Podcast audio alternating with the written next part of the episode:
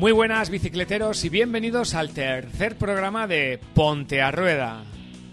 Ya sabéis, un lugar hecho por aficionados del ciclismo, para aficionados y amantes de los pedales. Y antes que nada, saludo a mi compañero Mario Simancas. Hola Mario. Hombre, yo, entonces yo te tendré que saludar. Así que hola Jorge. En fin, deciros que muchos de vosotros nos habéis escrito matizando algo de las normas de seguridad vial de las que la semana pasada comentamos. Eso significa un par de cosas. Que os interesó el tema y que no os dormís cuando nos escucháis.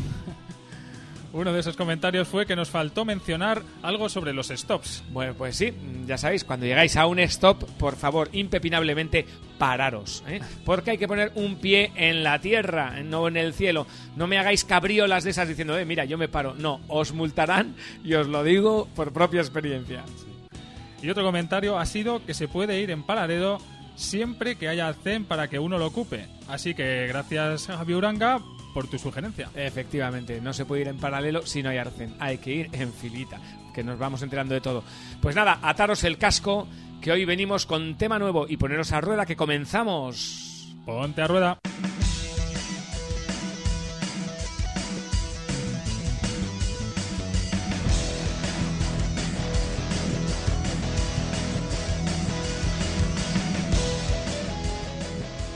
Y hoy en nuestro programa vamos a hablar de las famosas bicicletas e-bikes, es decir, las bicicletas eléctricas.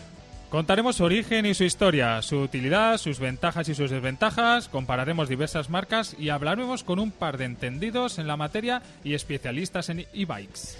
Os volveremos a contar las últimas noticias de Juan Sin Miedo, ese aventurero de las dos ruedas que está pedaleando actualmente por Mongolia en solitario y sin ningún tipo de asistencia. Os daremos una pista de nuestro concurso Buscamos a Master Biker. Y podréis escuchar nuestra interesante sección de ¿Sabías qué? Bueno, y los no menos interesantes consejos de Jorge, de Jorge Cano. Así que vamos a comenzar con Juan Sin Miedo para saber qué ha pasado a lo largo de estos días.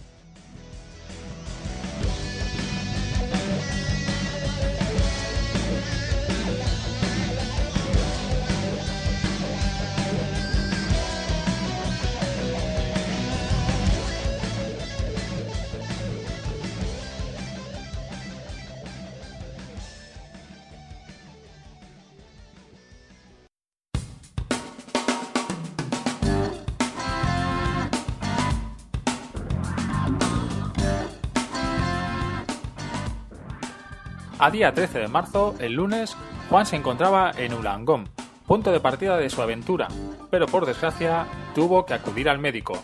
Estaba muy cansado y con dolor de garganta. Y para poner las cosas un poquito más difíciles, le han diagnosticado anginas. Tiene infección, y esto no hay que olvidar que es una expedición en solitario y sin apoyo podría resultar extremadamente peligroso. Por ello, ha decidido esperar un par de días para comenzar su épica aventura. Seguimos con su Facebook. A día 14 la infección ya iba remitiendo, pero aún se encontraba muy débil. El 16 le empiezan a dar suero vitaminado para una rápida recuperación. Y a día 18, por fin, le vemos coger la bicicleta en la zona de Ulangón y sus carreteras heladas para ir rodando y ponerse a tono. A pesar de estos contratiempos, como no, Juan siempre tiene algo positivo que decir. Su respuesta al miedo ha sido literalmente, si fuera fácil, lo haría cualquiera.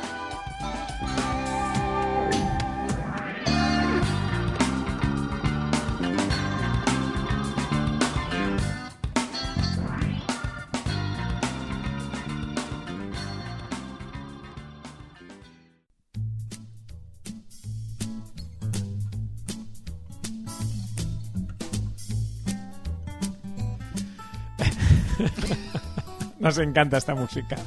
Es tan fantástica. Bueno, es. A ver, es una. Es, es nuestra música de, de concurso y libre de derechos. Así que nos da pie a recordaros la, la, pista de la semana pasada y os daremos una nueva dentro de nuestro concurso. Buscamos a Master Biker. Jorge, ¿cuáles son estas pistas? La pista de la semana pasada era carrera que se celebra en un país de la Commonwealth. Bueno, ¿y la de esta semana? El país donde se celebra esta carrera está a casi 20.000 kilómetros de distancia de España en avión. Está bien, es una... ¿No? Es, es una Bueno, pista bastante... Vamos centrando. o sea, Hombre, es una pista. vamos centrando. Así que ya podéis, ya podéis enviar vuestros correos electrónicos a nuestro correo concurso arroba pontearrueda.es. Algunos nos habéis escrito y os habéis eh, equivocado de país, porque en la Commonwealth, que sepáis, hay casi 53 países. 53. Pero con la pista de hoy seguro que vais cerrando el círculo. Eh, la semana que viene más.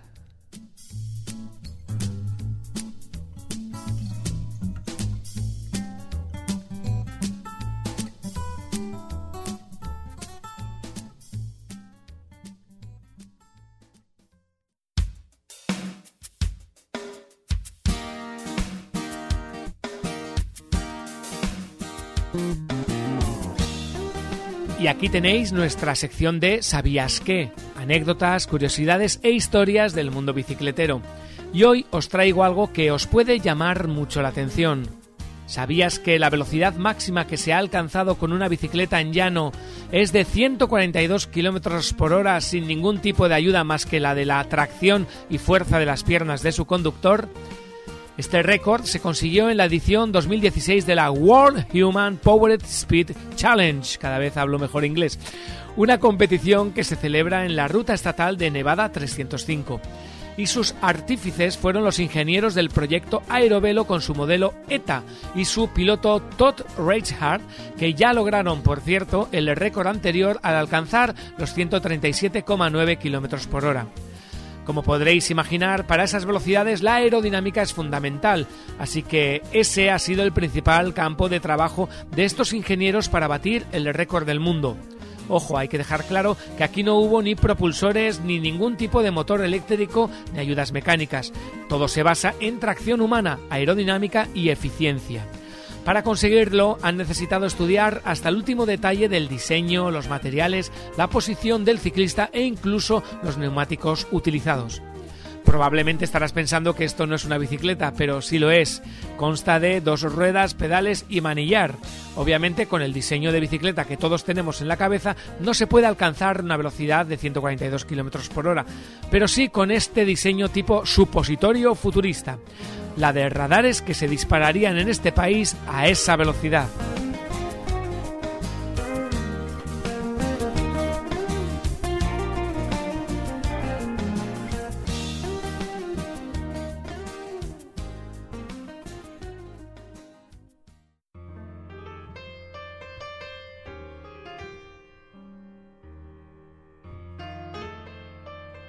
Y vamos a ponernos a rueda en el tema de hoy, las bicicletas eléctricas. Antes de entrar en materia, vamos a contaros un poco la historia de las e-bikes.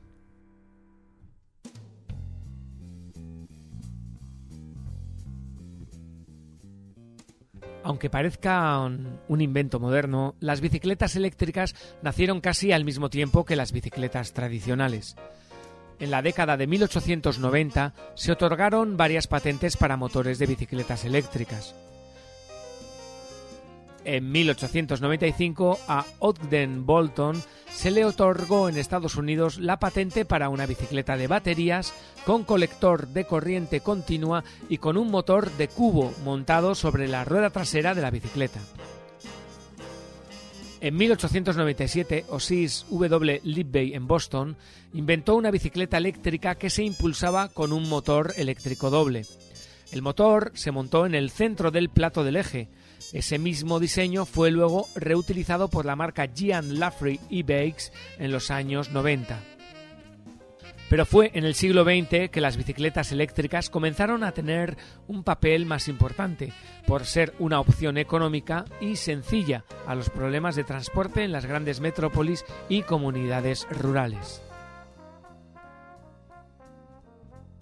En la década de 1940, las bicicletas eléctricas registraron un incremento dado a la escasez de vehículos motorizados de gran tamaño, esto fue debido a los esfuerzos bélicos de la Segunda Guerra Mundial. Se otorgaron varias patentes para prototipos que fueron eclipsados por el desarrollo e inversión en la industria de las motocicletas, que tuvieron un rol más importante durante la guerra.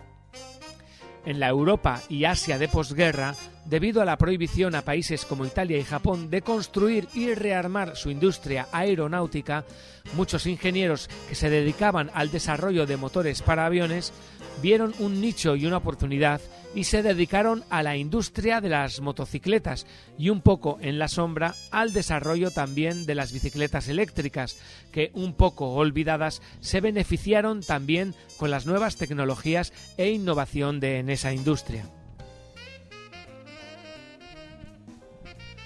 En la década de los 70, allá por 1973 y tras la crisis energética del petróleo que asoló Estados Unidos, las bicicletas eléctricas tomaron un papel más importante como una opción limpia al problema del crudo. Este primer modelo que se fabricó de bicicleta eléctrica y que se comercializó masivamente era un poco tosco y pesado en comparación a los modelos actuales, ya que tenía un marco de acero sólido y era un poco aparatosa de transportar. Sin embargo, probó ser muy útil y versátil y económica en comparación a los grandes y potentes motores de los automóviles de los años 70. Esta bicicleta, al igual que sus predecesoras, no dañaba al medio ambiente ni dependía de las fluctuaciones del mercado del petróleo. Y en 1982 el inventor Egon Gelhardt desarrolló un subtipo de las e-bikes, las bicicletas eléctricas, que funcionaba con el principio de bicilec o pedelec, Pedal Electric Cycle, en la que el conductor es ayudado mediante tracción eléctrica del motor cuando pedalea. Las bicicletas eléctricas comenzaron a ganar más notoriedad en la década de los 90. En 1993, la empresa japonesa Yamaha ayudó a difundir el modelo de Bicilec en Japón con el nombre de Power Assist y tuvo gran éxito.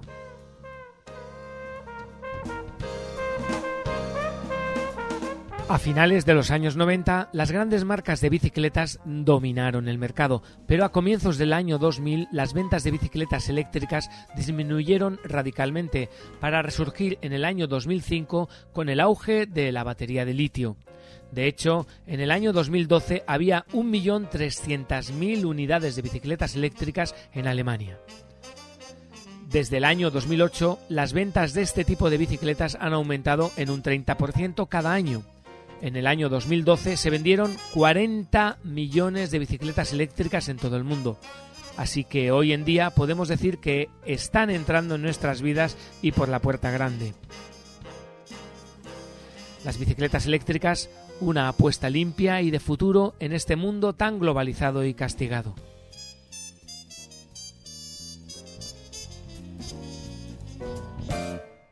Mario, después de este reportaje histórico, pareces del canal Historia. Como que del canal Historia, tío. prefiero, mira, prefiero ser del canal Historia que no del canal Histeria como mi suegra. Pero bueno, dejémoslo. Eh, vamos con qué es y en qué consiste la bicicleta eléctrica y cómo está el mercado de dichos vehículos.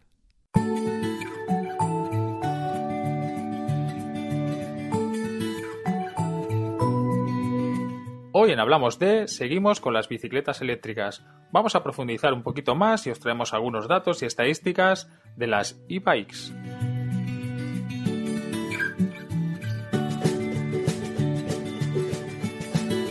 Es muy importante a la hora de adquirir una bicicleta eléctrica asegurarnos de que cumple estos requisitos. Según Directiva Europea 2002-24-CE, Bicicletas con pedaleo asistido equipadas con un motor eléctrico auxiliar de potencia nominal continua máxima de 0,25 kW. Equivale a 250 vatios, que es la medida habitual que veréis representada en las tiendas, cuya potencia disminuye progresivamente y que finalmente se interrumpa cuando la velocidad del vehículo alcance los 25 km hora o antes si el ciclista deja de pedalear. Esto nos permitirá distinguir un ciclomotor de una bicicleta y por lo tanto saber que puede circular por el carril bici y que no requiere de seguro ni permiso de conducir.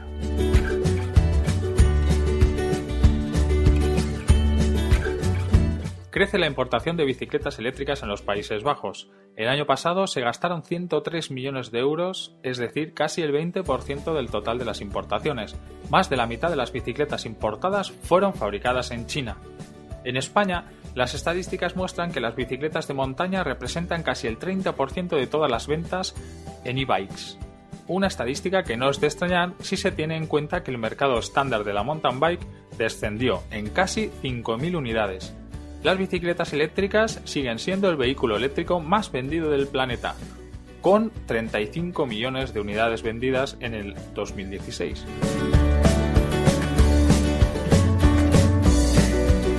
Todo esto se debe gracias a la mejora de la tecnología de baterías ion de litio, dando lugar a bicicletas eléctricas que son más ligeras, de más bajo coste y notablemente similares a las bicicletas tradicionales. Además, la mejora de las infraestructuras y el deseo de alejarse de coches para el transporte motorizado está abriendo más oportunidades para los dispositivos de movilidad alternativa. Las bicicletas eléctricas están en condición de ser un benefactor principal de esta tendencia, ya que son de bajo costo en relación a los automóviles, no requieren de licencia y pueden aprovechar la infraestructura existente en bicicletas. De acuerdo con Navigant Investigation, se espera que las ventas mundiales de bicicletas eléctricas crezcan a partir de más de 15,7 miles de millones de dólares de ingresos en 2016 a 24,4 en 2025.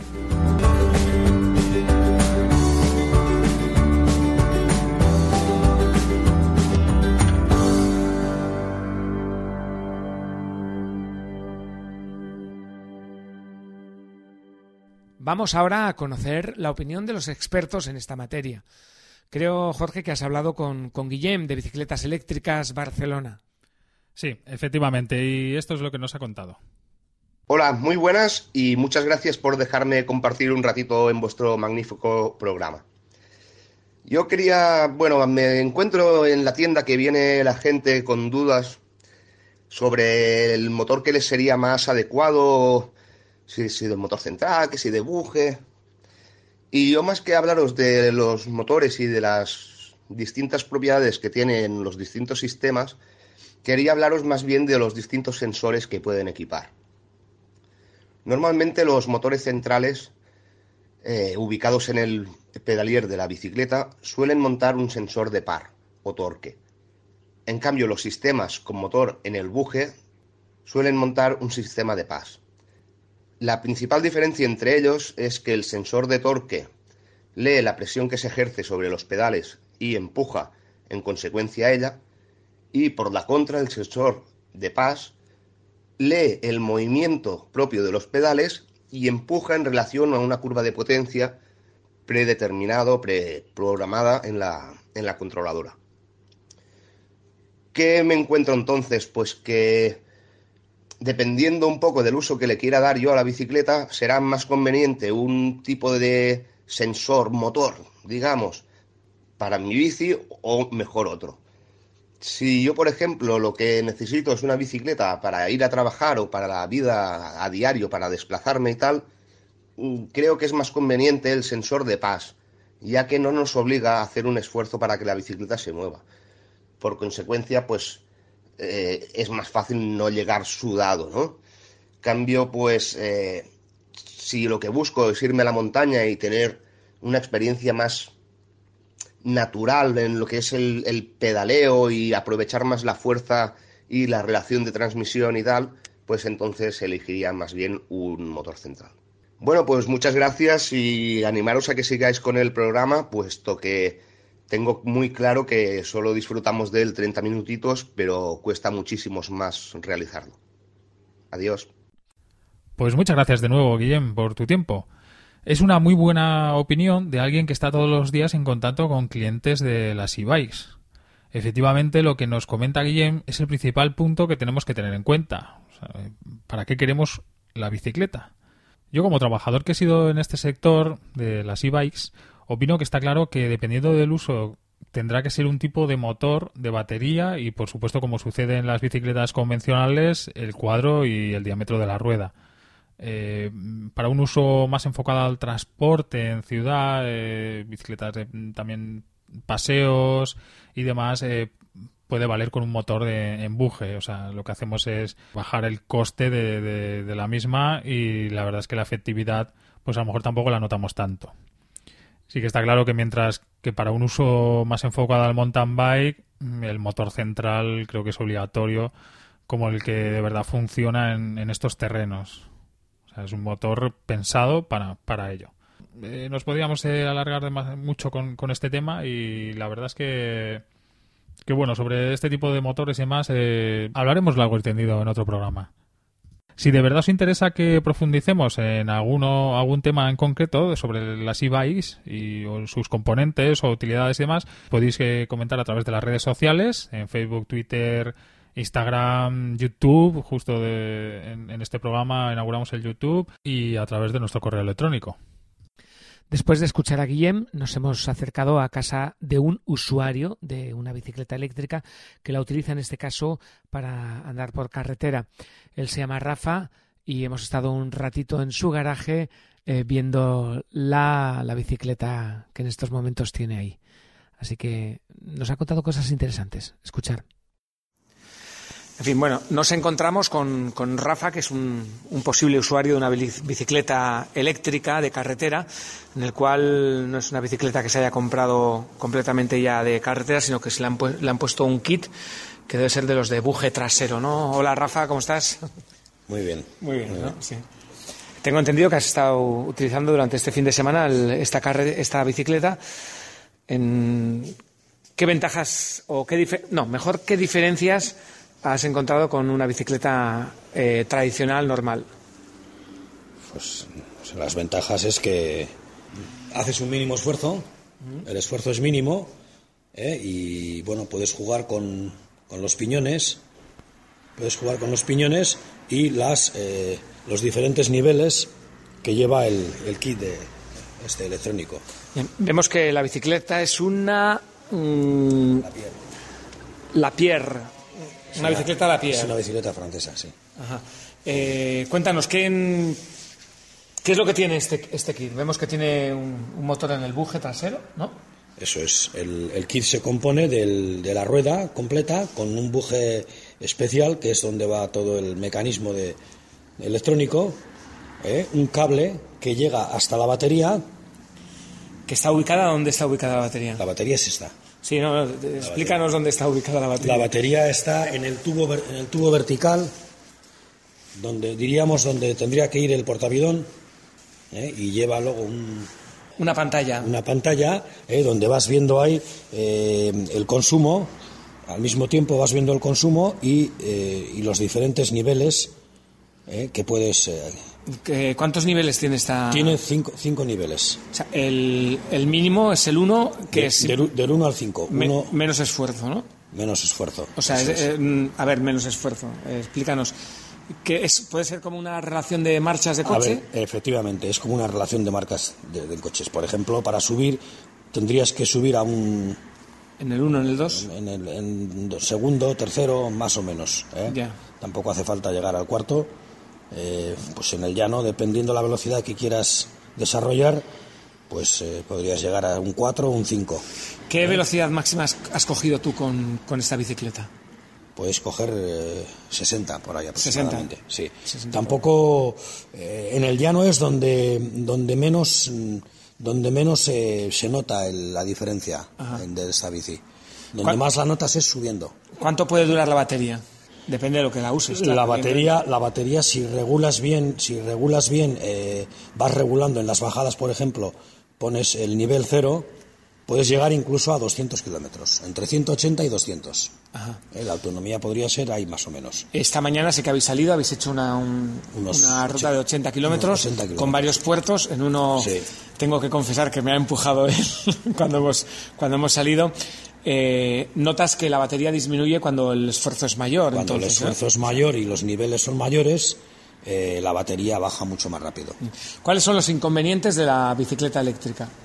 Esta que tenemos aquí, por ejemplo. Bueno, los inconvenientes eh, pueden ser varios. Que pinches la rueda trasera, que puede ser la, la- que es donde va el kit, y la- a la hora de reparar, pues te puede costar un- algo más de tiempo. eh, por el sistema del cable que lleva al, al buje, ese sería uno de los inconvenientes. Eh, luego que la batería, que la batería se te agote, o, o Claro. bien porque las eh, utiliza demasiado, o has abusado demasiado de la batería y, claro, pues el llegar a casa, dependiendo en qué, dependiendo en qué piñón se te quede, pues sería, pesa, el pesa, sería mucho, mayor. pesa muchísimo esta Sí, bicicleta. Sí, esta O sea, bicicleta andará aproximadamente, igual puede andar por 18 kilos. 18 kilos. Con lo cual entiendo que si la batería se acaba, tienes que volver pedaleando de Tienes manera que volver pedaleando como puedas. ¿A quién recomiendas que se compre este tipo de bicicletas, por ejemplo? Bueno, ¿Quién- yo- ¿Cuál de- es el usuario que podría Yo desde utilizarlo? luego recomendaría este tipo de bicicletas, pues gente que ha andado en bici toda su vida, que ya el nivel no es el mismo y que quiere llevar más o menos el mismo nivel. Quiere Ajá. llevar un nivel eh, el que ha llevado hasta ahora y, y, bueno, por la edad o porque, en fin, o, o- o porque no tiene mucho tiempo para entrenar, pues esas serían, yo creo que serían eh, las personas que, que aprovecharían más esta, esta opción de- del kit de- electrónico.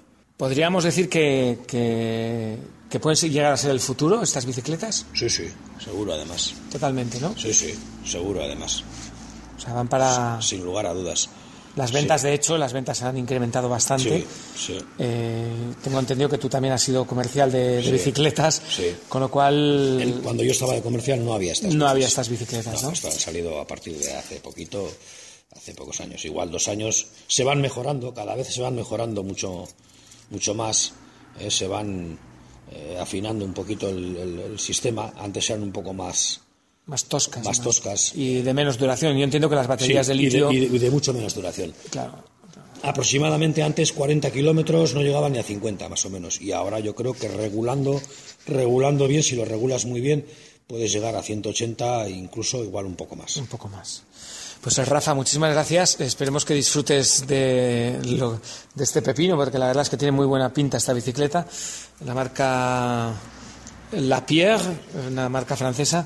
Est- Esto es carbono, ¿no? ¿O- No. No. esto es aluminio Aluminio. pero se puede adaptar a un cuadro de carbono o sea no Sí. se puede adaptar tranquilamente a un cuadro de carbono no. lo del cuadro tiene que ser que el cuadro que el cuadro eh, sirva para colocar bien la La batería, claro, Eso que no- es. que- cualquier cuadro no Tiene que tener espacio. cualquier cuadro no serviría Bueno, te- tenemos que decir que estamos en, en un garaje a oscuras con una linterna mirando la bicicleta. Así que nada, Rafa, un placer de verdad y un saludo desde pontearrueda.es y espero volver a verte por las carreteras que me pondré a rueda seguro. muy bien pues lo mismo Venga, agur. Agur, agur. Bueno, y hasta aquí las e-bikes. Eh, la verdad es que un tema bastante interesante que nos ha dado más juego de, lo que de lo que pensamos en un principio y seguro que en un futuro muy próximo eh, estaremos de nuevo un poco tocando este tema porque eh, es algo que está bueno que ya está en, en la actualidad es eh, en todas las tiendas eh, la gente pues cada vez piensa más este tipo de, de bicicleta para un- algunos casos vehículo para otros pues eh, sigue, sigue siendo deporte.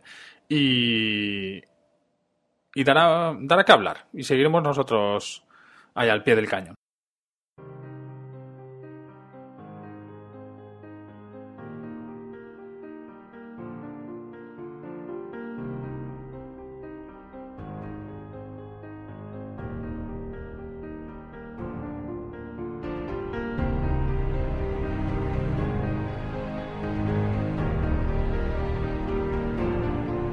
te acostumbras a poner límites a lo que haces, físicamente o a cualquier otro nivel, se proyectará al resto de tu vida. Se propagará en tu trabajo, en tu moral, en tu ser en general. No hay límites, hay fases, pero no debes quedarte estancado en ellas. Hay que sobrepasarlas. El hombre debe constantemente superar sus niveles. Bruce Lee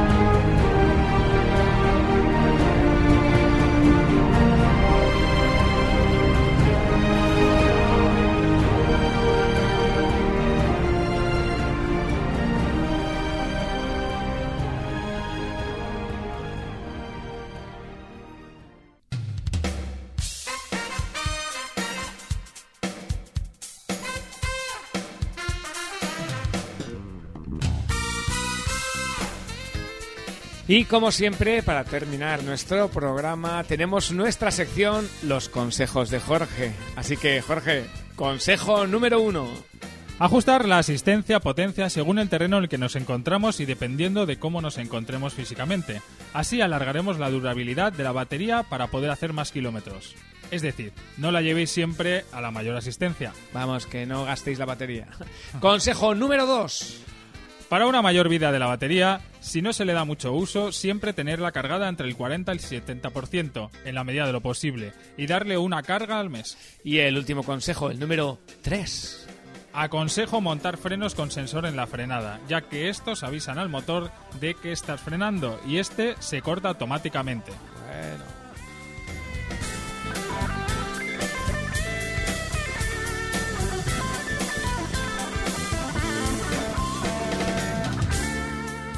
Bueno, y hasta aquí hemos llegado pedaleando en bicicletas eléctricas.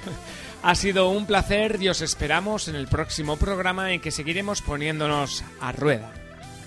Recuerda que puedes visitarnos, suscribirte y dejar tus comentarios y opiniones en nuestro podcast a través de nuestra web pontarruedas.es, Facebook pontarruedas.es, Twitter pontarrueda y en iTunes ponte a rueda. Bueno,